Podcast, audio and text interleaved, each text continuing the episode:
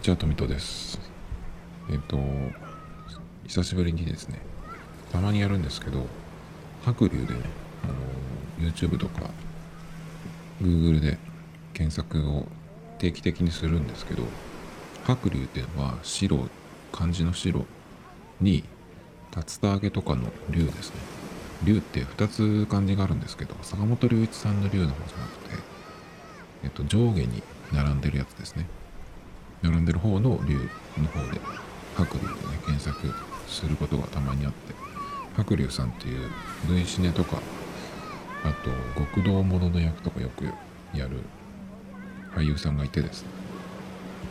まあすごい好きで 2, 2年23年ぐらい前に結構その白龍ブームが来ましてでネットフリックスその時、えーちょっとだけね2ヶ月くらいかなあのやってたんでそのその時にまあ白龍で検索したらもうその名もズバリ白龍っていうねね V シネのシリーズがあってもともとそれは漫画があってそれの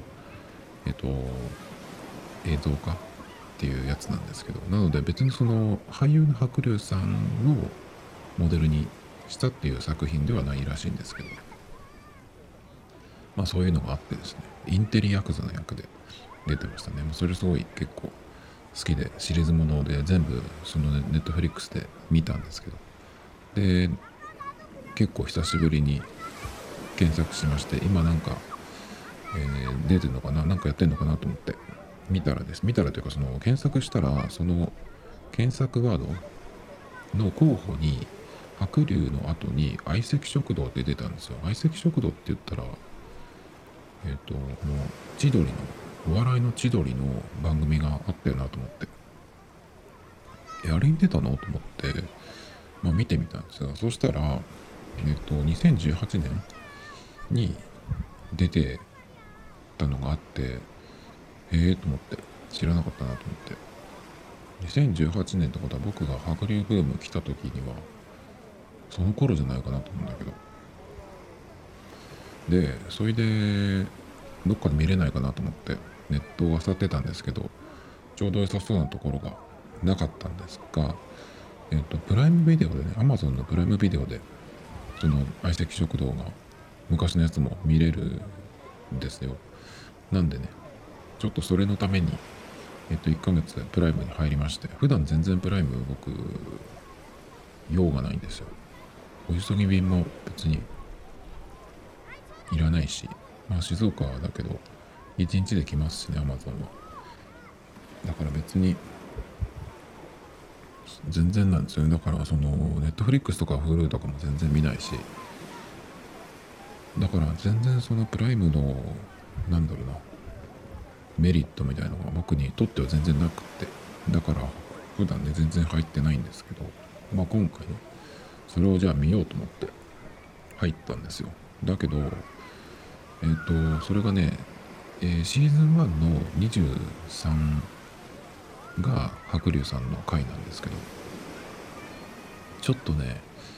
えっ、と、なんかイメージが崩れそうで、結構その、バラエティ番組にたまに出られることあるみたいなんですけど、でもそういう時ってやっぱ役者さんは、そのパネラー席、ひな壇っていうか、にいて、まあ、MC の人がさ、こう上手に振ってみたいな、そういう感じじゃないですか。だからそんなにその、なんか、その、役者の白龍さんのイメージが崩れ崩れるみたいな感じになることはないんだけど、そのね、相席食とかを見てたら、もう白龍さん一人で、あの電車に乗ってるところからスタートなんですよね。で、結構その、いろんな一般の人、仕込みじゃなければ、一般の人にこう話しかけてとかってやって進んでいく番組なんですけどやっぱねちょっとまあ別に変なこと言ってるわけじゃないんだけど白龍さんが。ちょっとねこれは先を見ていいものかどうかっていう感じがしてねちょっとね無理でした。あの途中10分ぐらい見たところでね一回やめました。まだそのプライムビデオは見れるので途中からね見れるんですけどちょっとこれは見ていいのかなっていう感じがしましたね。だからせっかくその楽しみで入ったんですけど見ようとしたんですけどねちょっとね厳しいかな。だけどその白龍さんが他に出てるその V シネとかのやつはねプライムビデオにいっぱいあるのでまあそっちを見ようかなっていう感じなんですけど。でねちょっと笑ったのがねその白龍さんから離れるんですけどプライムからメールが来ててえっと Amazon プライムね。それでそのあなたへのおすすめみたいなおすすめじゃないか人気の人気のかえっとプライムに入ったっていうタイミングなんでこういうのがありますよっていうねそのプライムの特典っていうのでその音楽だったりとかあとはその動画系ね映画とかそれのこういうのがありますよっていうなんかメールが来てたんですけど音楽のやつで僕全くその日本のミュージシャンはほぼ聴きたくないんで聞かないんですけどやっぱ日本人だからっていうことでその日本のアーティストのがこういうのが聴けますよっていうそのアルバムのタイトルがね4つぐらいなんか出ててそのメールにねえっとその4つっていうのがねスピッツ椎名林檎ってきてこの2つアルバム2枚ずつこう並んでくるんですけどその下にねドリカムと3人時代のドリカムとあと牧原紀之のなんかすごい昔のやつのジャケットが2つ並んでたんですよ。でこれって両方ともドリカムのその3人今もうとっくに2人になって長いですけど前は3人だったんですよね。でそのうちの1人が覚醒剤かなんかで捕まったんですよ。で牧原紀之もそうじゃないですか。だからこの並びってちょっとおもろいなと。そういうなんかおもろいことをやってくるなっていう。メールが来ましたっていう話ですね。で今日はそんなことはどうでもいいんですけど、えー、WWDC アップルのえっ、ー、とこれはあれですね開発者向けの毎年ある developer conference Worldwide Develop Conference でいいんだっけかな。まあ WWDC と言いますけど日本語ではね。そういえばなんか6月にあるなっていうふうに言ってて今日なんかたまたまなんかのツイッターのニュースツイッターのそのタイムラインに来てたニュースをあの珍しく見たらえっとこれはブルームバーグの記事でアップルのウォッチ次期次期 OS えー、睡眠追跡や手洗い検知の機能追加ってやってへえと思ってなんかそういうまた噂話みたいなやつが来たのかなと思って記事を読んでったら22日にオンライン形式で開いたソフトウェア開発者会議でってやったんであれ？あやったんだと思って。で22日にってことはえっと昨日やったんだと思って。ちょっとえっと昨日じゃなくて今日のあれかな？2時頃かな？夜中の。まあいいんだけどあそうなんだ今日やったんだと思ってね。えっ、とそのまとめの記事とかを見ながらいろいろねあのハードウェアの何て言うのかなそのアナウンスとか発表とかじらりみたいなのもなかったんですけど、まあ、OS に関してですね次の OS それぞれえ iOS、iPadOS、WatchOS、それから MacOS と、あとは何？えっ、ー、と、5つの OS って言ってたんだけど、なんだっけな？TVOS か。Apple TV ね。のそれぞれのその新しい機能の、まあ、発表がありまして、結構そのこういう WWDC があった時その次の OS こういうのが出るよっていうので、え、ー、とまあ、発表されるんですけどその年によってはあんまりそのなんだろう新しい機能がどさっと出てくるっていうよりかはまあ、うん、マイナーバージョンアップみたいな時もあったりするんですけど今年は結構あの個人的には面白かったんでちょっとね気になるこう記事を読みつつ気になるところをね、えー、コメントしていくじゃないけど喋ってこうかなと思ってるんですけどいつもはねこの Apple の発表があるって分かってる時まあ僕はリアルタイムで見ることはまずないんですけど次の日の朝ちょっと早めに起きたりとかして大体最近だと Engadget とかを見るんですよね。だけど今日はえっ、とニュースのところに IT メディアの記事があったんで IT メディアニュースか。それをちょっとね、えー、開いて読みながらやっていこうかなと思うんですけど。まず今年はやっぱりこういう年なので、あのー、従来通りの、えーと、アップルのその本社に記者の人とか開発者を集めてホールでやるっていうのはなしで完全にオンラインでやるっていうオンラインでやったっていうねやつなんですけどまあ2時間動画事前に録画したやつをやったそうなんですけどまあさすがに僕は2時間のやつ全部見ようと思わないんでえっとまあ記事を見ながらだけどでもやっぱりちょっと動いてるやつも見たいなっていうことであのー、YouTube でザ・バージっていうねアメリカのメディアがあるんですけどそこのやつが18分とかにまとめてあったやつがあったのでこれリンクを貼っておくんですけどそれがちょうどいいかなと思ってそれだけ見ました映像も。まあどのくらいそのその18分に入ってないものがあるのかちょっとわかんないですけどまあでも大体こんぐらいでいいかなっていう感じ。あとはその文章日本語の文章で今その開いてるんですけど IT メディアの記事でねちょっと見ていくんですけど。でもねなんかそのいつものそのステージに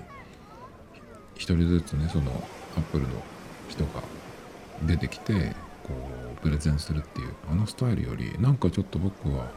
こっちの方がかっこいいじゃんっていう気がしましたけどね。ティム・クックはいつもはえっ、とお客さんの方を向いて話すわけですけどこのね写真えっ、とまあ動画にも出てくるんですけどおそらく同じステージに立って背中を、えー、その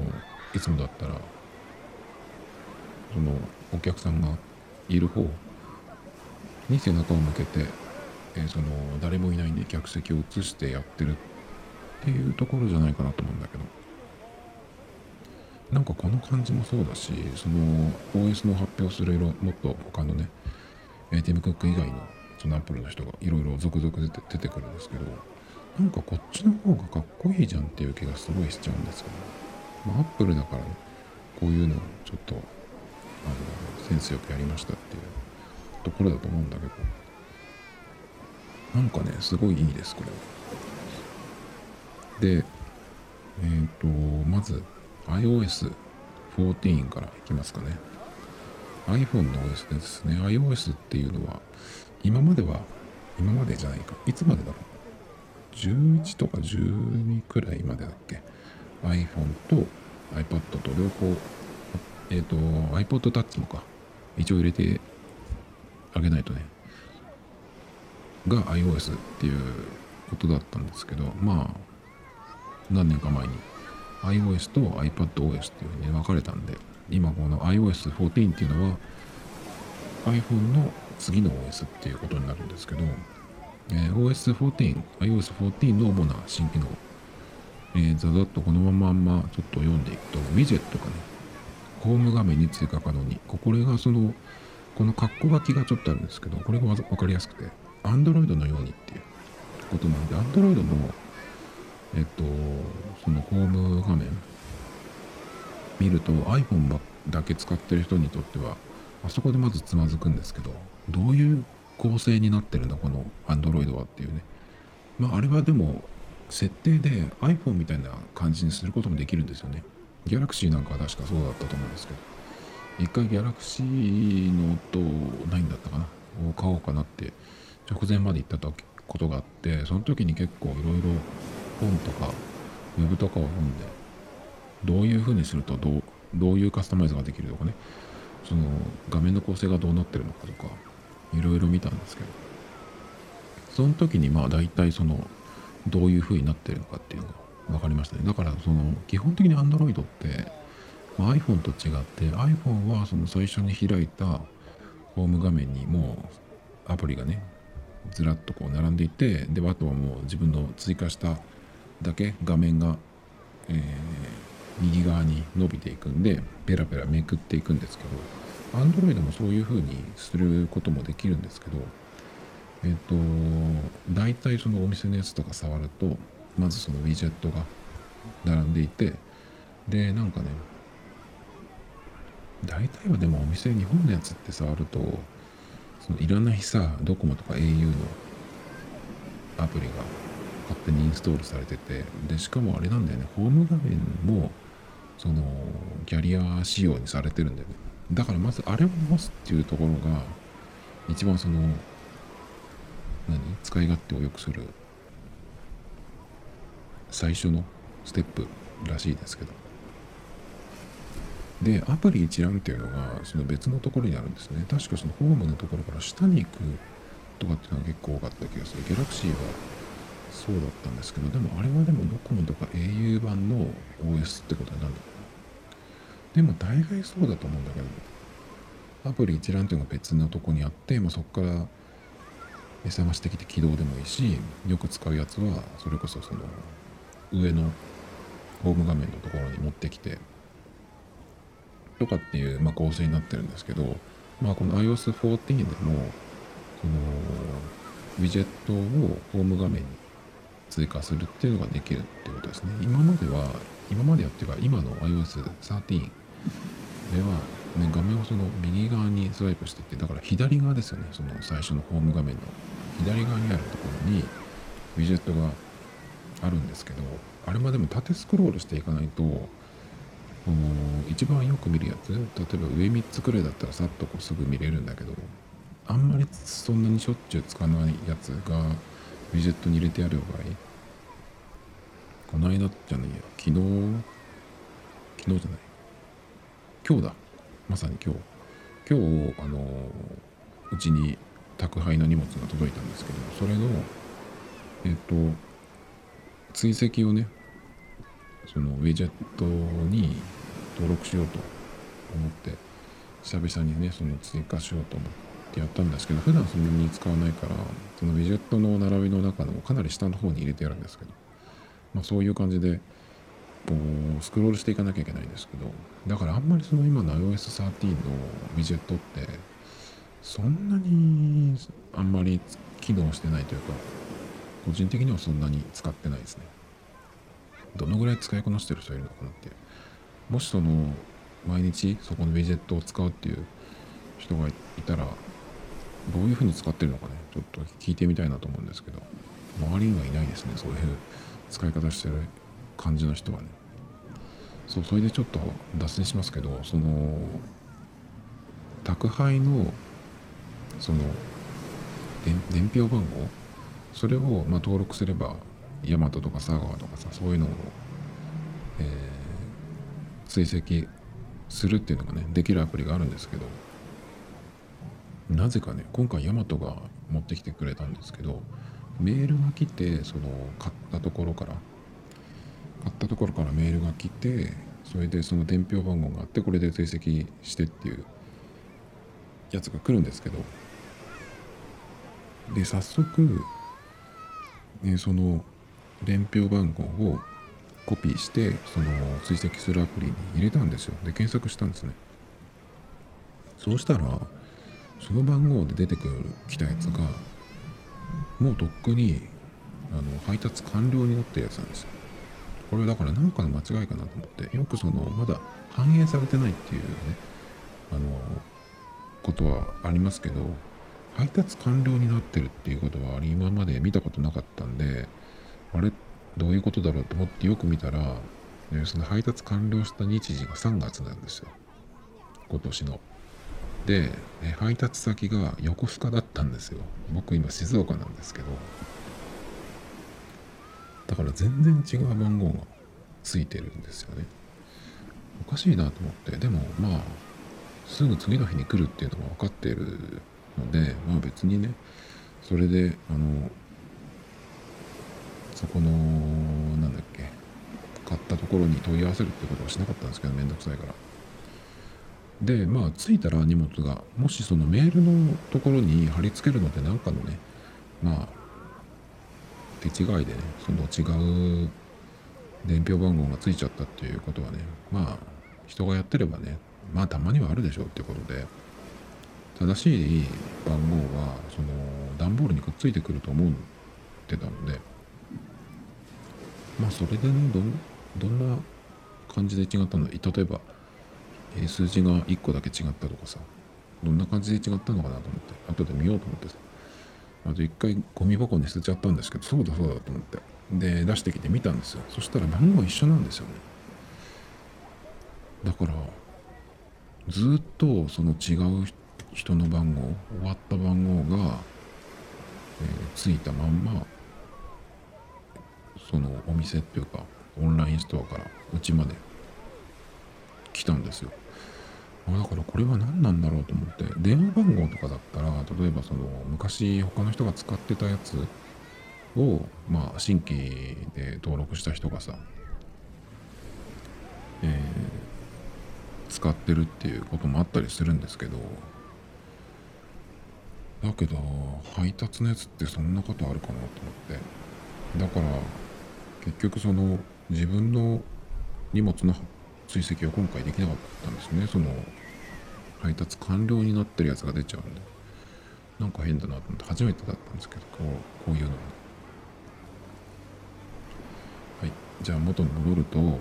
えーまだこれ最初でしたね。iOS14 の話なんですけどウィジェットが Android のようにホーム画面に追加。それからまあウィジェット関係でもう一個でそれのウィジェットを追加カスタマイズするためのウィジェットギャラリー。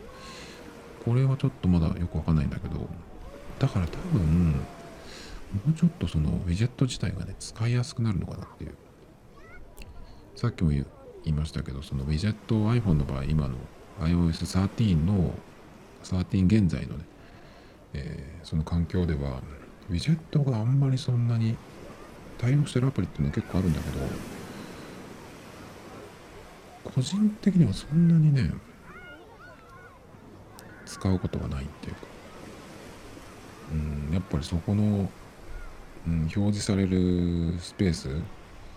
が画面全部そのスクロールしていけば見れるけど一回そのホーム画面からその左側に入らなきゃいけないっていうのもあるしなんかちょっとそんなにこう使ってみようっていう気にはならないなってちょっとなんか遠い気がすんだよ前にえっ、と Siri のショートカットえっ、とこれは去年だっけ？一昨年だったかな？の OS で登場した時に結構積極的に作ってねえっとやったりしたんですけどその時のそのショートカットをウィジェットに置いて、えー発動させるみたいなやつをやってたんですけどもうそれも全然やらなくなってやっぱめんどくさいんですよねなんか。あそこまで行ってとかっていうの。なのでこのウィジェットがそのまあ Android のようにっていう風になってますけどそのホーム画面にアプリと同じようにねアプリの横にウィジェットを並べたりとかっていうことができるようになるってことなんですけど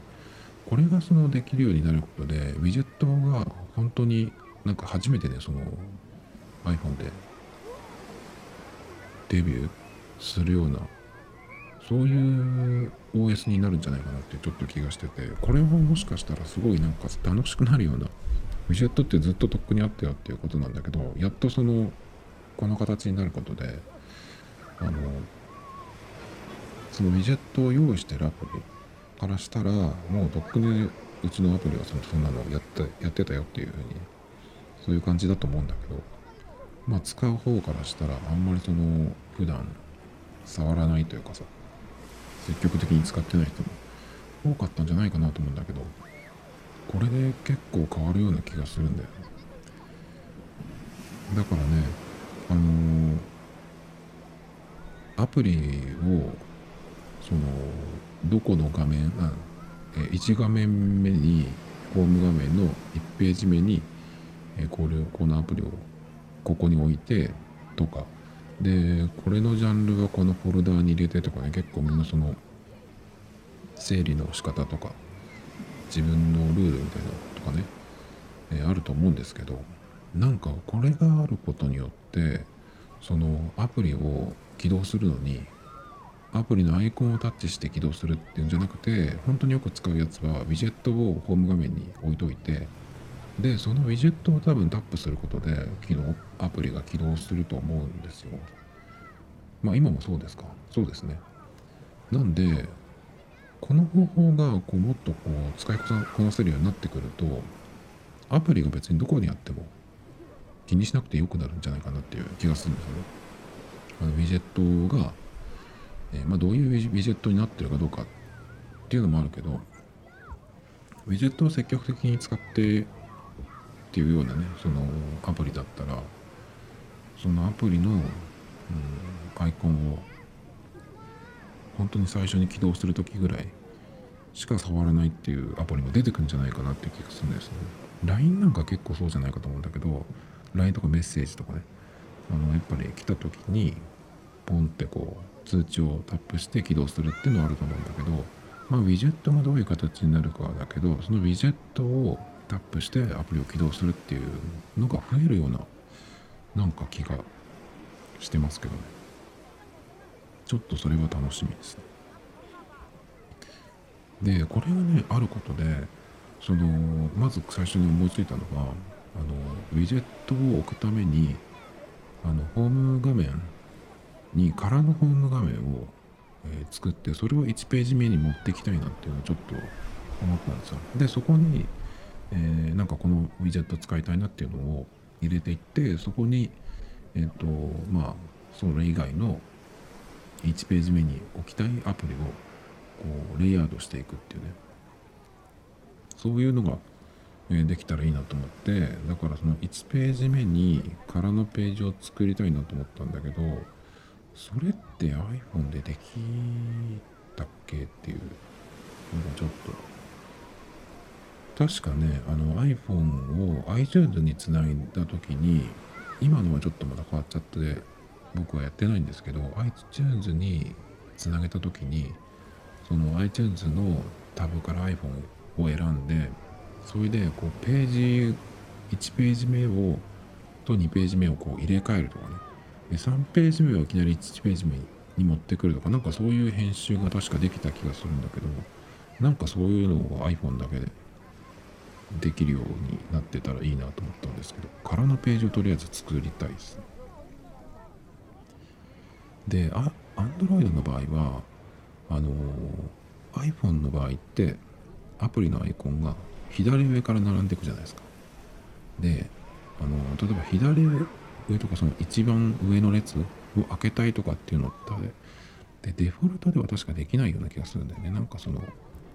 ハック的なやつでやってる人はいたと思うんだけどでも普通は多分そういうのできないんですよね。アンドロイドだとその上から埋めていかなきゃいけないっていうのじゃなかった気がするんで確か自由にレイアウトできるやつあったと思うんですよねなんかそれもできたらいいなと思うんだけどどうなるんですかね。でもこれはねちょっといきなりすごい楽しみだなっていう気がしましたね。それから iPhone 内のアプリを探しやすい App Library View これがねちょっと面白かったんだけどあの Apple Music でアーティストとかアルバムとか曲をこう探す時にえっとスクロールしていくと右側に ABC っの並びあとは日本語の赤サタナとかあとは数字シャープのとこに数字とか。でそこをこう、えー、スライドしていくと、えー、その頭文字でね A のところとか。最初は一番上は A ですけど例えば M のところを見たいとかと思ったらこうバーッとねそのスクロールバーのあるところで M のところに行けば一気に飛ばせるんですけどそういう風になってましたね。だからアプリもそういう風な探し方ができるようになるってことですね。だけど結構アプリの名前ってなんか覚えてないのもあるんですよ。例えば Adobe の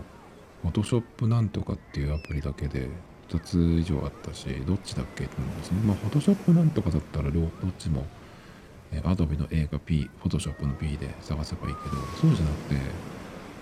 結構アプリの名前って、その、なんだろうな、や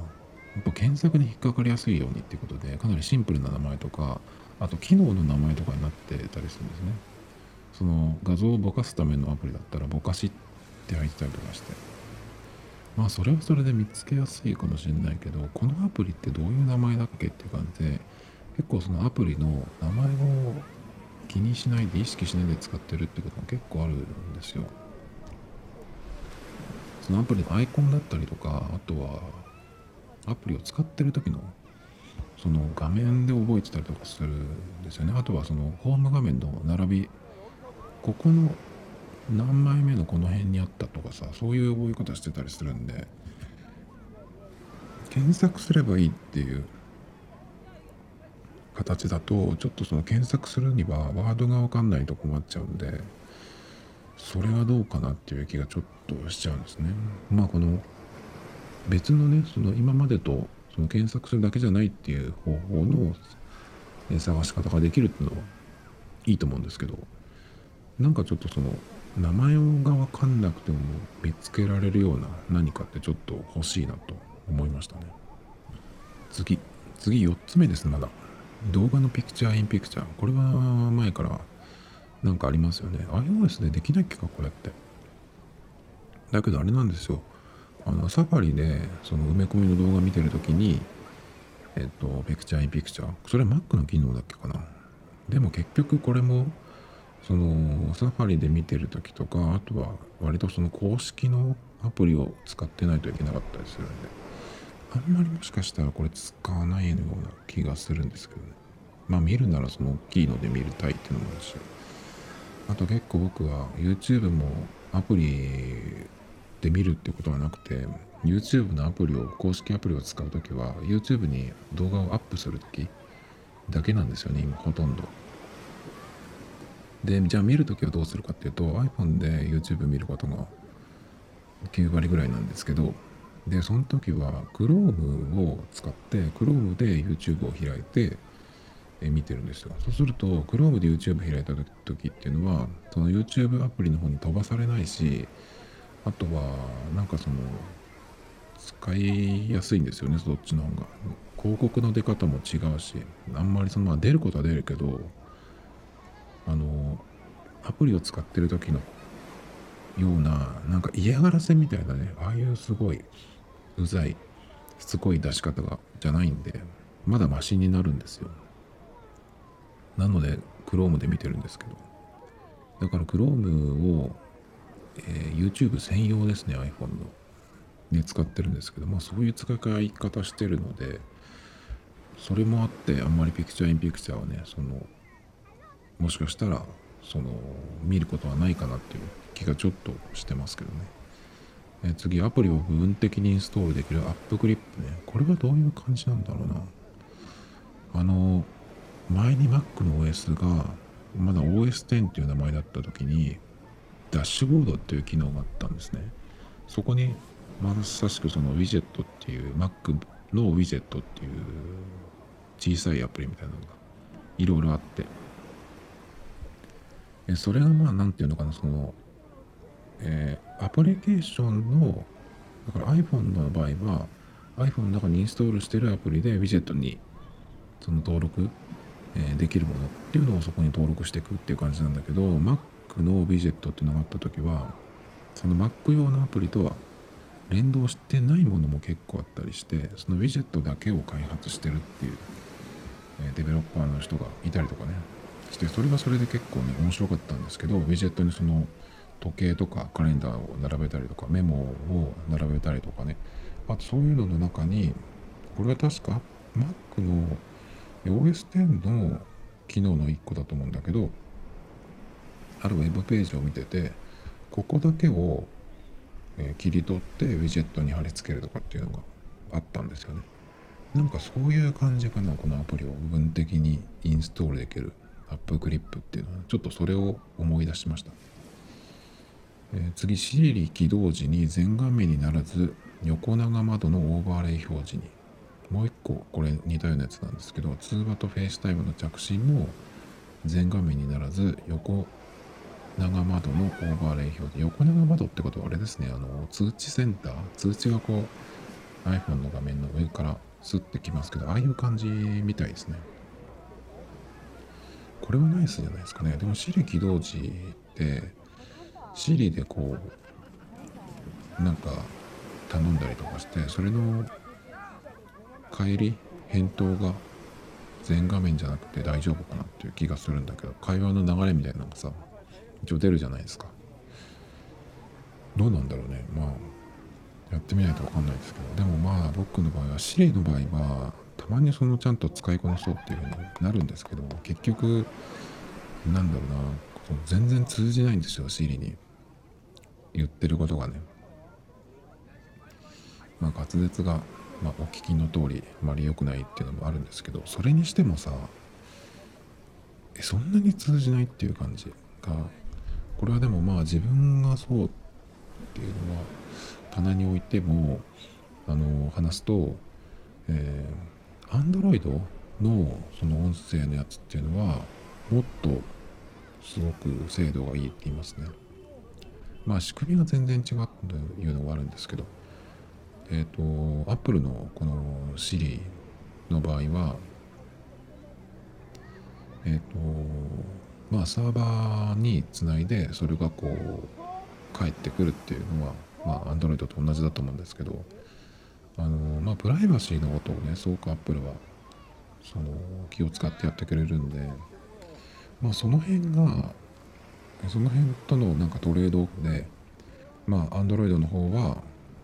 その何でも保存するっていうことでその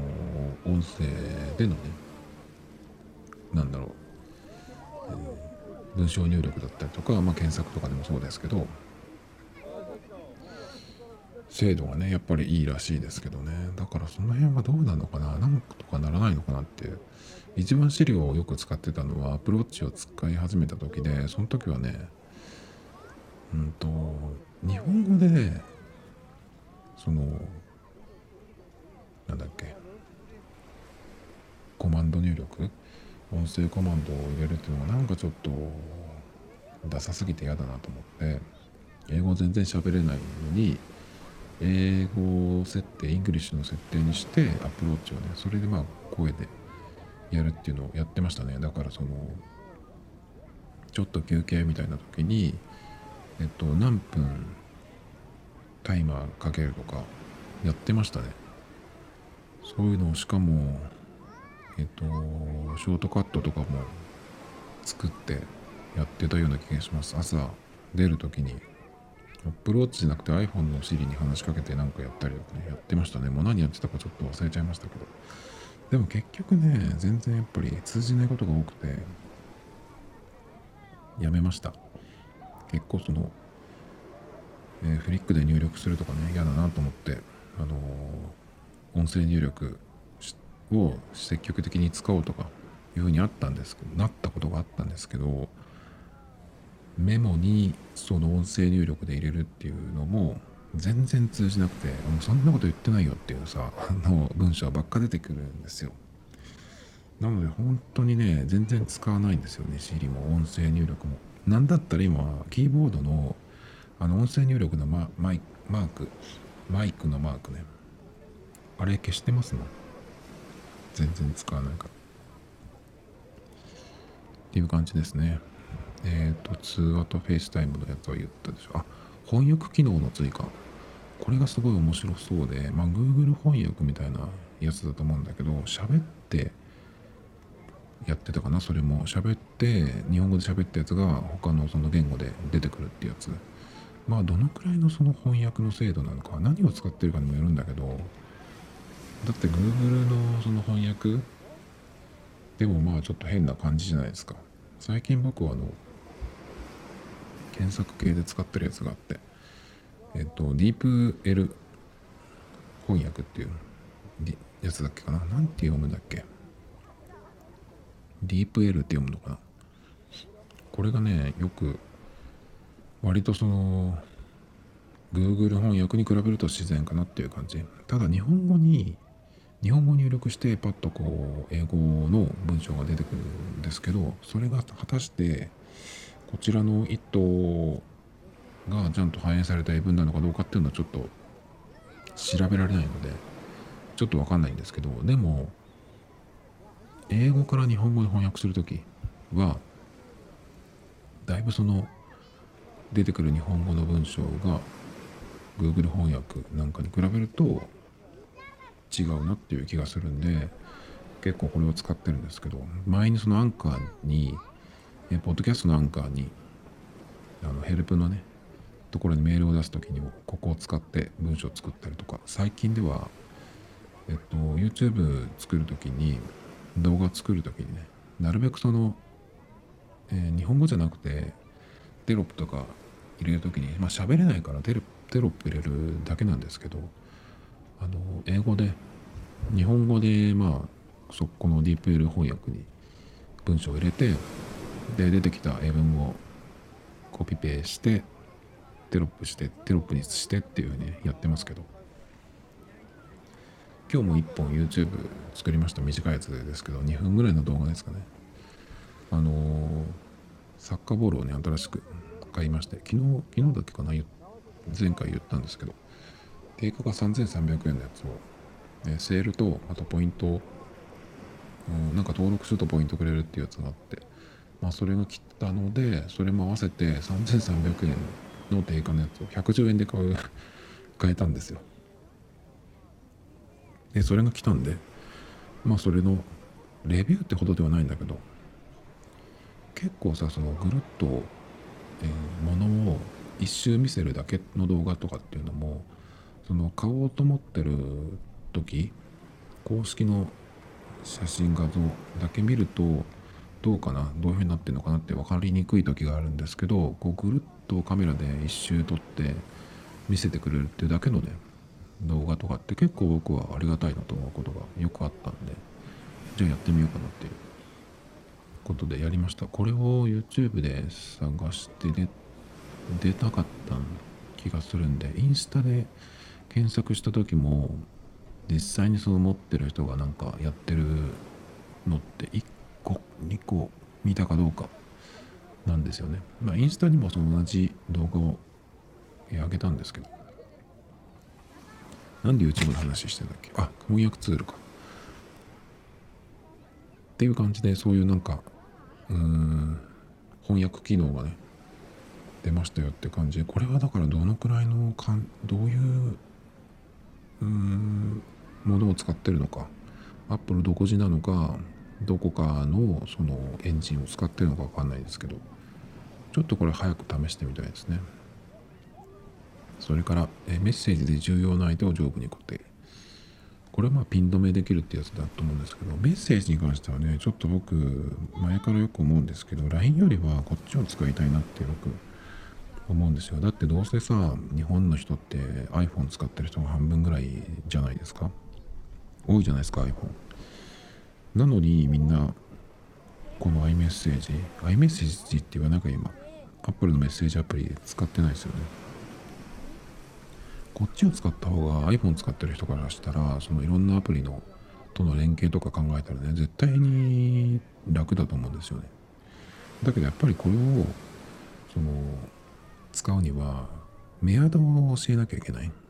メアドってそんな大事じゃないと思うんだけどまあ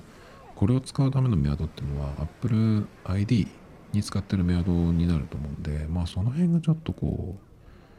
うめんどくさいのかな。メアドだったらさあの LINE よりもまあ LINE でもまあブロックすればいいんだけどメアドでもさ弾けるから別にその辺は関係ないと思うんだけどなんだろうなメアドってそんなに教えたらあれかな。まあそんなに僕もねそう言ってて教えることはないんだけど。なんか LINE ってやっぱり電話番号紐づいてるっていうのもあるし複数アカウント作れないですか。メールアドレスだったら。メッセージのメールアドレスはちょっとわかんないけど、単純にメールっていうことだったら、メールアドレスは一人でいくつでも持てるじゃないですか。Apple のメールのアカウントもあるし、Google ね、Gmail でもいくつでも作れるしさ、Yahoo とかでも、えー、作れるし、だから何でもね、何だったらその、ステアド専門のアプリみたいなのもありますね。だから、何24時間とかなんかわかんないけど本当にインスタントのやつも作れたりするんでメールアドレスベースの方が割とその辺は融通が利くんですけど、LINE の場合ってどうしてもね、1端末1アカウントじゃないですか。で、やっぱり結構僕は LINE のアカウントって頻繁に消してリセットとかするので、まあ複数アカウントあっあった方が便利だよなっていう感じがしますね。なんかその、何かが起こるたんびに LINE の場合ってさ、あの、ガチガチにしてどんどん使いにくくしていくじゃないですか。だから LINE 離れしたい人って結構多い気がするんだけど、なんかその辺をこうかっさらっていくのってないのかね絶対何かしらあると思うんだけどだからまあ個別に本当に仲いい人とかだったらそのメッセージアップ使うとかなんか他のメールアドレスとかまあ電話番号とかも知ってるから他の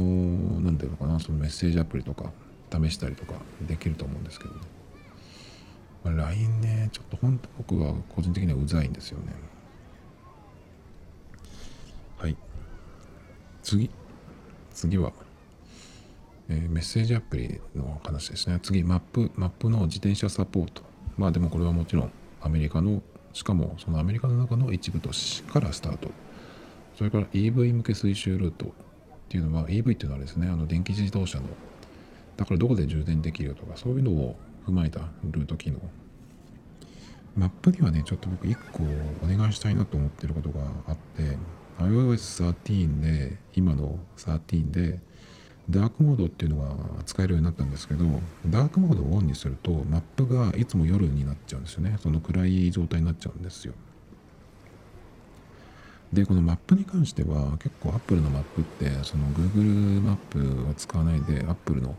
独自のマップっていう風にねなった時に結構変なところにさ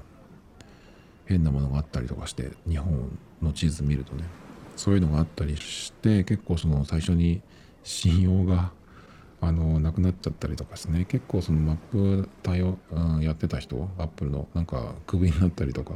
結構散々なことがあったような気がするんですけど。でも結構その日本のやつでもアップルのマップって結構今そんなに悪くないと思うんですよね。なんだったらその場合によっては Google マップよりこっちの方が良かったりする時もあるんですけど。その iOS13 になってから去年ダークモードが使えるっていう風になって OS をダークモードにするとマップがほんと全部暗くなっちゃって夜みたいになっちゃってその道がすごく見づらいんですよね。なのでそれで今まで結構 Apple のマップってその他のアプリとの連携もあったりするからなるべくそのまずは Google マップじゃなくて Apple のデフォルトのマップを使うようにしてたんですけどなんかそういうわけでね全然ちょっと使わなくなっちゃったんですけどそれをなんとかしてほしいなっていう気がするんですけどね。このだからえダークモ OS はダークモードをオンにしてるけどマップの場合は、えダークモードにしないっていうのを追加してくれればいいだけなんだけど結構アプリで単その単体でダークモードをオンにするかオフにするかっていうのがあったりするんですけどねそれやってほしいなってそれだけですねマップに関しての要望は。あとは結構僕いいんじゃないかなと思うんで。まあマップはねいくつかあの入れといてその使い回すといいんじゃないかなと思うんですけどね。僕も Apple のマップと Google とあと Yahoo とあとたまにその距離を道のりを測るときに距離測っていうアプリを使ったりするんですけど。まあコロコロ使うのがいいんじゃないかなっていう気がするんですけど。次ねこれもいいなと思ったんだけど NFC による車のキー機能まずは BMW5 シリーズからっていうことであの車のキーねをそれの、えー、 Suica みたいなやつでタッチして開けれるっていう機能をやるみたいですね。ちょっとこれすごいいいですね。メルセデスやってくんないかな。まずは BMW からっていうことなんですけどまあおそらく CarPlay に対応してるような。あでも CarPlay はナビだからな。ちょっとそれはやってるから。それを今やってる。車がこのキー NFC のキー機能できるようになるとは限らないよね。でもそうすると新車にしなきゃといけないのかな。そうじゃなくてなんかその OS アップデートみたいに車も。そういうふうにアップデートして、iPhone も iOS14 だったら、えどっちもね、えできるっていうふうになればいいですけどね。まあおそらくもう車がスマホ化するっていうのは間違いないと思うんですけどでもなんか意外に遅い気がする。もっとそういう風になってもいい気がするんだけど。まあでもこの NFC による車のキー機能がどれくらいえっと普及するか分かんないですけどここからそういう風なスマホのあ車のスマホ化みたいなのが始まるかな。始まるたりするのかな。分かんないですけど。まあ日本車に関してはまだでも日本の車メーカーってこれからどんどん少なくなっていくんじゃないかなと思うんですけどトヨタでさえなくなるかもしれないですもん。と思ってますけどまあ車専用専門のメーカーじゃなくてなんか総合、うん、家電メーカーじゃないけど IT メーカーみたいな感じに変わっていくかもしれないしね。ちょっとわかんないですけど。まあこれはいいな。本当に。次はですね。まあ iOS14 iPhone の方はこんなもんですかね。次は、えー、iPadOS14 なんですけどまあこれは iOS、iPhone と同様の、え、機能がまずあるんですけどそれは、え、ホーム画面のウィジェットあれですね、でも iPadOS はもうちょっと去年のやつから、え、そのトップというかそのホーム1画面目が変わってますもんね。左側がそのウィジェット表示みたいになってるんですけど、まあもうちょっと自由になるのかな。iPad の方が面白そうだけどね、この画面が広く使えるから。早く12.9買わないとな。どうなんだろう、次のやつは。余分なカメラがまたついたりするのかな。それだったら今のをすぐ買った方がいい気がするんだけど、えー、他にもね、まあ、Siri のその小窓オーバーレイ表示着信とかあとはメッセージの新機能とかも同じで、えー、と写真やミュージックでのサイドバーの追加。これって今までもないっけ？とか思ったんだけどまあ見たらまあなるほどそういう感じかっていう感じね。まあどうってことないですねその Mac 使ってる人だったらあのファインダーの感じになるっていうようなイメージでいいと思うんですけど。で、あとね、Apple Pencil で手書きをテキストに変換、スクリップルを採用っていうことで、これがね、すごいいいですね。これ動画を見てもらった方が多分早いと思うんですけど、えっと、まあ、いろんなその iPad の手書き系のアプリ、ノート系のアプリつった方がいいのかな。そういうのはもうとっくにやってる機能なんですけど、えっと、手書きしたものがそのまんまテキストになって貼り付けられる、ね、テキストになると何がいいかっていうと、まあ、読みやすくなる綺麗になるっていうだけじゃなくてあの検索がまあ完璧にちゃんと引っかかるっていうのとあとテキストになるっていうことでそれをコピーして他のところにペーストするっていうことができるんですよね。まあそういうちょっとこういいところがあるっていう。まあこれが OS でえっとメモ、メモアプリにやってやってたような気がするんだけどね。まあ OS で対応するっていうことで。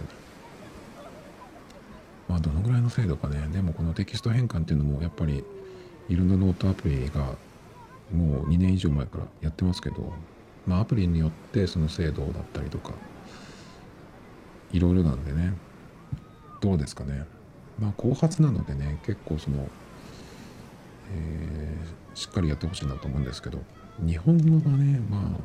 どうかなっていうのもありますけど、僕が今 iPod は使ってないんですけど、えっ、ー、と、 Notability っていうノートアプリが一番その Apple、アプリだね、iPad を使ってる時に、iPad Pro を使ってる時に、まあヘビーにね、一番メインで使ってるアプリだったんですけど、それもテキスト変換すごく精度が良くて。できましたし。なんかねそのぐらいできるといいなと思うんですけど。検索機能の改善とかね。そんな感じかな。iPad はまあでも大体まあ iPhone の iOS と似たような感じでいいのかな。でえっとこれえ今記事を上から読んでるんですけどちょっとねその OS の話から一瞬離れ一瞬離れるんですけど AirPods の新機能っていうのがあって、えー、まずこれがですね Bluetooth 接続しているデバイスの自動切り替え機能。これって前からないっけかと思ったんだけどないかそういえば。iPhone でえー、AirPods 接続してまあなんか聞いてたりすると思するじゃないですか。で iPhone の方をスリープして、え、Mac を開けた時にそっちの方に自動的にまあ受け継いでくれるということですね。同じもちろん Apple ID でログラグログインしてればっていうことだと思うんですけど。今は、えっ、ー、とその自動的にその切り替えるっていう機能はないので、まあ、iPhone から Mac に持ち替えたりとかした時は自分でその Bluetooth のところから自分の AirPods を選んで、えー、変えるっていうねことなんですけどでもなんかこれよりああの iPhone と Mac それぞれにえっとイヤホンを別々で用意してしかも Mac はさあのイヤホン直接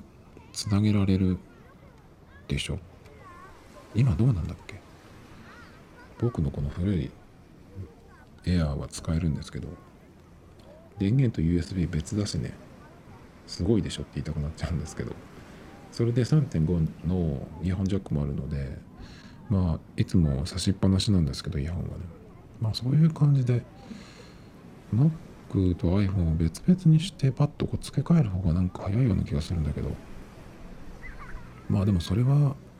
今 AirPods がねその切り替えを自動でやらないっていうのがあるからねそういうふうにしてるんですけどまあ完璧にそのそのさっとね自動で切り替えてくれるんだったらそっちの方がまあいいっちゃいいけどね。でもう一個、えー、これは iPad じゃなくて AirPods Pro だけなんですけどあ違うか。あえっ、ー、と切り替え機能は AirPods Pro 第2世代 AirPods PowerBeats PowerBeats Pro Beats Pro Pro のファームウェアアップデートした後に提供されるっていう。でもう一個 AirPods の新機能で、えー、スペーシャルオーディオって読むと思うんですけどこの 3D サラウンドみたいな聞こえ方をするっていう機能がね追加されるそうなんですけど、まあ、映画とか見てる時にこれが機能するのかな。音楽とかであとあんまりどうなんだろう。そういうのってないんじゃないかと思うんだけど。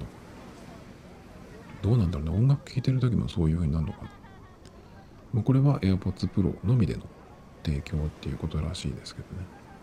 で次 WatchOS7 なんですけどまあ今 Apple Watch をちょっと熱くなってきたんで外してるんですけどこれも結構注目でですね。かなり面白そうですね。スリープ追跡機能の追加っていうことでまあ前々からこの辺は噂されてましたね。これで今使ってるそのスリープ睡眠ログの、えー、アプリは死ぬのかな？どうなんだろうね。結構アップルのその OS のアップデートでそのサードパーティー製のアプリが死ぬっていうね、えー、ことはまあよくあることなんですけどどうですかねでもそのログ系のアプリっていうのはやっぱりずっとそのログを取ってるっていうそのログのその量が、えー、意味を持ってくるっていうこともあったりするんでまあずっと使ってる人はそのまんまあの続けて使った方が良かったりするのかな。まあ僕はもう全然睡眠ログ取ってないんで、ね、Apple Watch 使ってた時も、えー、使ってたっていうかまあ1ヶ月くらい前まではね毎日使ってましたけど寝てる時はほぼ外してましたね。つけてる時もありましたけど。あとアクティビティの名称がフィットネスになる。でサイクリングとダンスをサポート。iPhone と連携する。デジタルウェルビーイング機能。ウィンドダウンモード。これはちょっとよくわかんなかったんですけど動画見たけどあんまりよくわかんなかったですね。あとコンプリケーションによるウォッチフェイスの細かいカスタマイズ。でウォッチフェイスね新しいのができてましたね。ちょっとあのクロノグラフのやつとかちょっといいかなと思ったんですけど今の、えー、WatchOS が出た時も新しい Watch フェイスがね追加されたんですけど割とその全画面で見るっていうようなやつの方がうん多かった気がするんですけど前回っていうか今のやつはね。だからそのコンプリケーションの機能がどうこうっていうのはあんまりなかった気がするんだけどちょっとはあったけどどっちかっていうと目立ったのはそのグラフィカルな方ですねちょっとこうファッション的なっていうかあれもまあ良かったですけどねえー、それとあと、ウォッチフェイスの共有っていうのができるらしいんですけど、それはちょっとね、よくわかんなかったです。それと、機能的な追加で手洗いサポート。手を洗う動作と、その水が流れる音で、ユーザーが手を洗い始めたことを感知して、で、どのくらいね、あの、洗ったらいいかって、その適切な手を洗う時間、必要な時間、このぐらい洗ったらいいんじゃないっていう。それを音と触覚で知らせるっていうことでまあ手を洗い始めたら検知して、えー、なんか通知が来るんでしょうなんか触覚で触覚通知かまあだから、えー、手を洗い始めたらそれがね「はいよし」って言われるまでやりましょうみたいな感じなのかな。でアップデートはシリーズ3以降。だからワンツーは打ち切られちゃうってことですね。僕シリーズ4なんで一応大丈夫だと思うんですけど、まあ、重くならないことをお願いますね。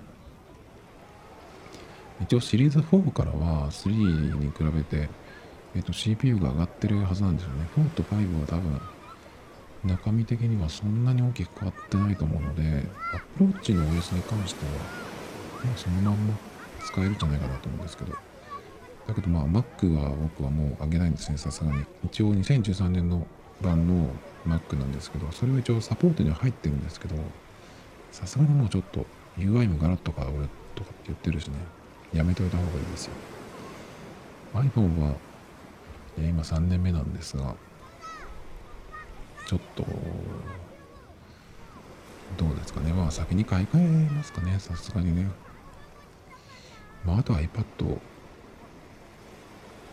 買うことですね。買い直すというか買い替えるというか。えっとどうでどうですかね iPad は。次のやつがどうなるかそれをちょっと見たいなと思うんですけど。まあでもあんまりそこまで変わらない気がする。予想では。この OS を見てもね。ああいらないカメラ機能がついたりとかそれぐらいかな。でもなんか目玉機能があったらちょっとね、ま、待てばよかったってなりそうなんですけど。あとはですね。あ WatchOS で1個あのやってほしいなって思ってることがあってそれは Apple Watch をしてたら iPhone のロックの解除、えー、Face ID も Touch ID もなしでいけるようにしてほしいなっていうのはね Mac だとそれはできるんですよ。アプローチして、うん、してれば Mac のスリープをね解除するっていう何もパスワード入れなくても解除するっていうのあるんですけど iPhone もやってほしいんですけどなんでできないんですかね。どういう問題があるんだろうっていう。これは本当にやってほしい。そうすればマスクしてるとかなんとか関係ないじゃないですか。でそれをさ自分で OK にするかどうかを選べるようにすればいいだけな気がするんだけどできないのかな？ダメなのかね？次はですね TBOS とかはまあちょっとこの辺はまあいいとして。プライバシーに関する機能。アプリが収集する個人データの処理を視覚的に通知するプロンプト。クロスアプリトラッキングをするアプリの通知義務アプリがカメラとマイクにアクセスすると指定タスバーにインジケーターを表示する機能だからもうこれあれですね勝手になんか、えー、起動した時とかにまあ分かるようにってことかな。サファリのツールバーにプライバシーボタンの追加うん、うんっていう感じ。まあこの辺はでもアップルのそのプライバシー機能って多分一番そのこういうのを作ってるメーカーの中では信用できるんじゃないかなっていう気がしてるんで、まああんまり気にしなくても任しとけばいいっていう感じがしてるのでそんなに深掘りはしないんですけど。で最後に MacOS 新しい名前が Big Sur っていうのかな。Big Sur。カリフォルニア州のサンタルチア山脈の地名ということで。らしいですね。今度なんかアップルの、えー、プロセッサーが自社開発のやつってことかな。えっ、ー、とやってるみたいなんですけどまあそれを置いといて。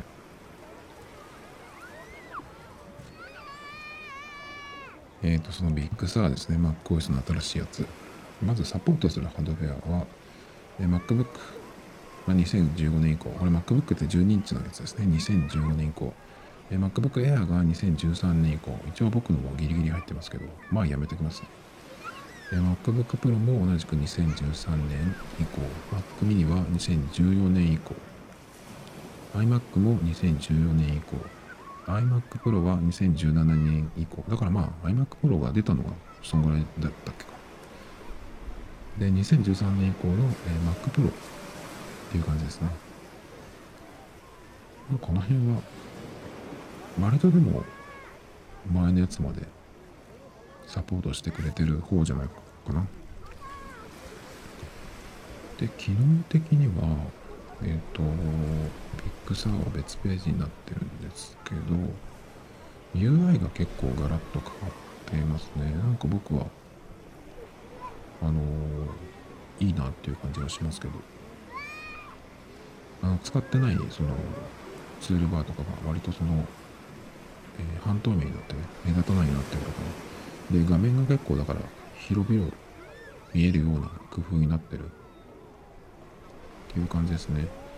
えー、通知センターでビジェットが強化される。とかってこの辺も割とその iOS とか iPadOS とこう並んでいくっていう感じかな。Mac の場合のウィジェットってどうなんだろうって気がするんだけど。あとサファリが結構登場以来最大にアップデートと書かれてて、まあ早くなるよっていうのと、まあこの辺よくわかんないですね。グロームと比べて50%速くなるっていうのが書いてあるんですけど、どうなんだろう。わかんないですもんね。その自分の環境での体感だから、まあ使ってみないと何とも言えないですね。あとタブを一新し、デフォルトでファビコン、あの、あれですね、あのアドレスバーのところによく出るそのサイトのちっちゃいアイコンあれが表示される。タブに表示されると今は違ったっけか。今は違うのか。まあでもファビコンは消しちゃう人もいますよね。あのターミナルとかでいじって。僕は結構好きなんで。まあ歓迎ですねこれは。まあどっちでもいいですけどあってもなくても。でタブの上にマウスを置くとそのページのプレビューを確認できるってこれはねあの同じサイトのページを開いてる時に嬉しいかなっていう気がします。でタブをこういっぱい開いてるとそのタブの、えー、幅が小さくなっていっちゃって何のタブだっけっていうのがね結構分かんなくなったりすることもあるんですけど。まあそういう時にいいですよね。まあでもこういうその割とこうグラフィック的にリッチになるとその分メモリー使うようになったりするんでどうですかね？その辺がちょっと心配だけど。シンプルにすれば軽く使えるみたいですとなると。iPhone の OS のアップデートとかでもそうじゃないですか。あの示唆効果をオフにするとか。でもそれだとその、うん、なんかあんまり新しさが薄まっちゃうみたいな感じになっちゃうので。まあでもあんまり気にしなくても変わったっていうのもなんか感じればいいんじゃないかなっていう感じではするんですけどね。あとはまあメッセージアプリとかマップアプリがうん変わるよっていうのかな。まあざっと見た感じだとファインダーのウィンドウのデザインが僕は結構好きだなっていう感じですね。それからメニューバーがねさっきも言った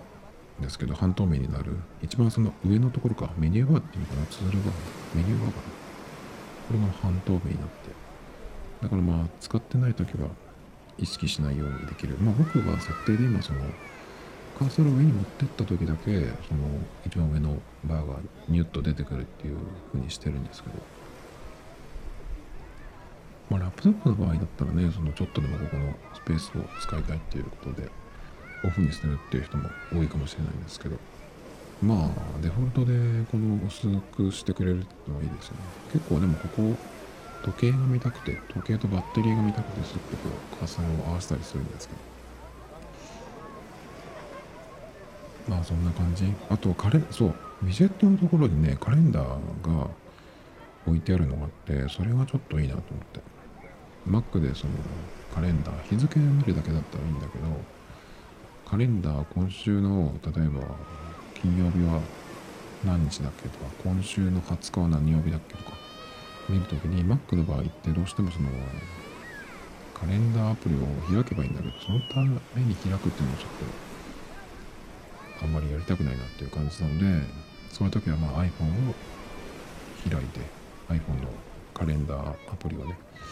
まあ開いたりとかするんですけどまあちょっとしたカレンダーが置けるとかっていうのも結構個人的には好きかもっていう感じですかねまあ今回のその特に iOS13 はかなり僕は楽しみですね。Mac もその UI がかなり変わるってことで、Mac はもう買い替えるつもりなので、まあ、そこでそのハードウェアと一緒にソフトもガラッと、OS もガラッと変わってるっていうことで、買う楽しみがかなり増しましたね。で、一個ね、ちょっと思ったことがあって、最後に、えっ、ー、と、Apple みたいなこういうアメリカのその割とこう頭のいい人が集まってる先進的なというかっていう企業ってなんかその最初にティム・クックがスピーチしてる時もあの触れてましたけどその人種差別のこととかなんか触れてたんですけどなんかちょっとそのアメリカのそういう企業のこういう感じでなんかちょっと疲れちゃうなっていう気がするんですよね。そのこうすごく真面目というかちゃんとしてる感じ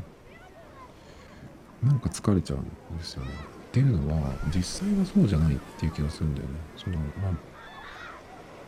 ネットとかニュースとかで見てる限りの話だけど人間ってそうじゃないじゃんっていうのがもうなんかいろんなところに出てきちゃってるっていう気がするんでもちろんだからそういうふうにすることでなんかその不要なね争いを避けることができる社会にできるみたいなさそういう理想っていうのは分かるんだけど、まあ、ちょっと無理じゃないかなっていうそういうこうで頑張るっていうのはさっていう気がしてるのでちょっとそのいつもその真面目にちゃんとしてるっていうのを見るとちょっと疲れちゃう気がするんだけど。っていうのだけねちょっと気になりましたけどまあそれは2としてねまあとにかく、えー、秋に全部来るみたいなんでねかなり楽しみですね今年は。Tomito Times Podcast. This program was broadcasted you, Anchor FM.